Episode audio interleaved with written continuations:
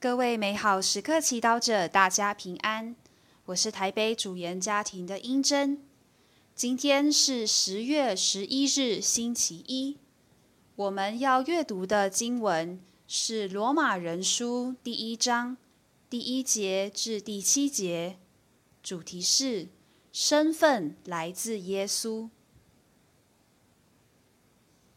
弟兄们，基督耶稣的仆人保禄。蒙召做宗徒，被选拔为传天主的福音。这福音是天主先前借自己的先知在圣经上所预许的，是论及他的儿子，我们的主耶稣基督。他按肉身是生于达卫的后裔，按至圣的神性，由于他从死者中复活。被立为具有大能的天主之子，借着他，我们领受了宗徒职务的恩宠，为使万民服从信德，以光荣他的圣名。其中也有你们这些蒙召属于耶稣基督的人。我保禄致书与一切住在罗马，为天主所钟爱。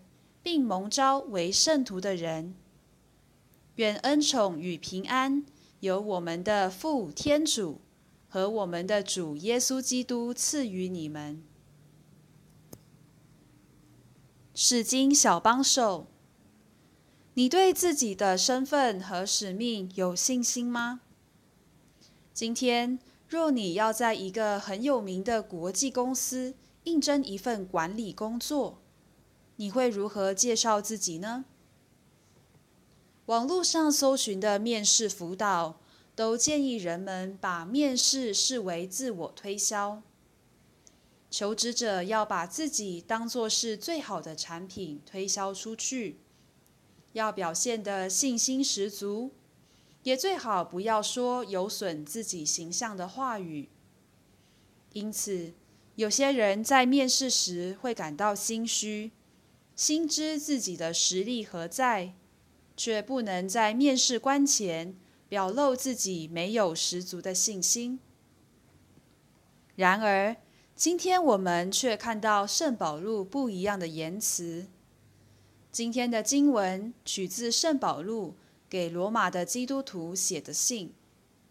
罗马的基督教会不是圣保禄创办的，他们彼此不认识。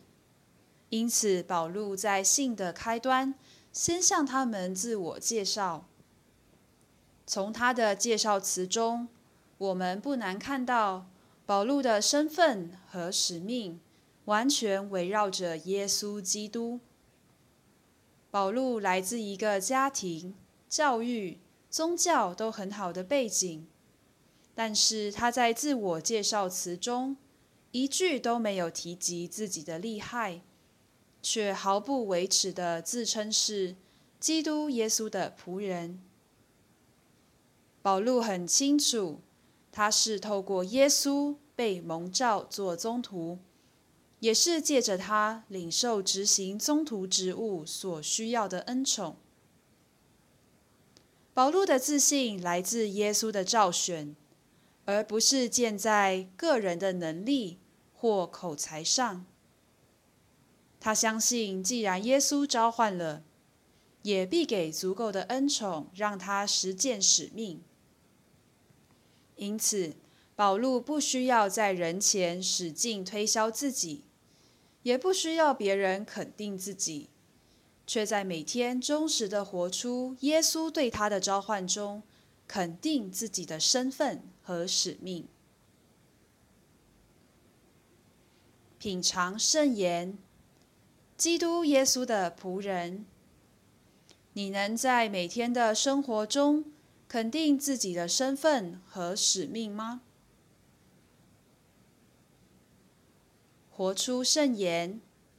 当你要在人前证明自己的价值时，意识到你的生命与价值全来自耶稣。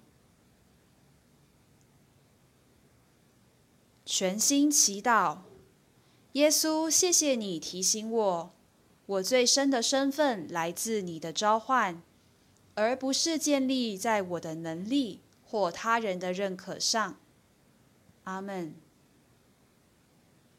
祝福各位美好时刻祈祷者，今天活在天主圣言的光照之下。我们明天见。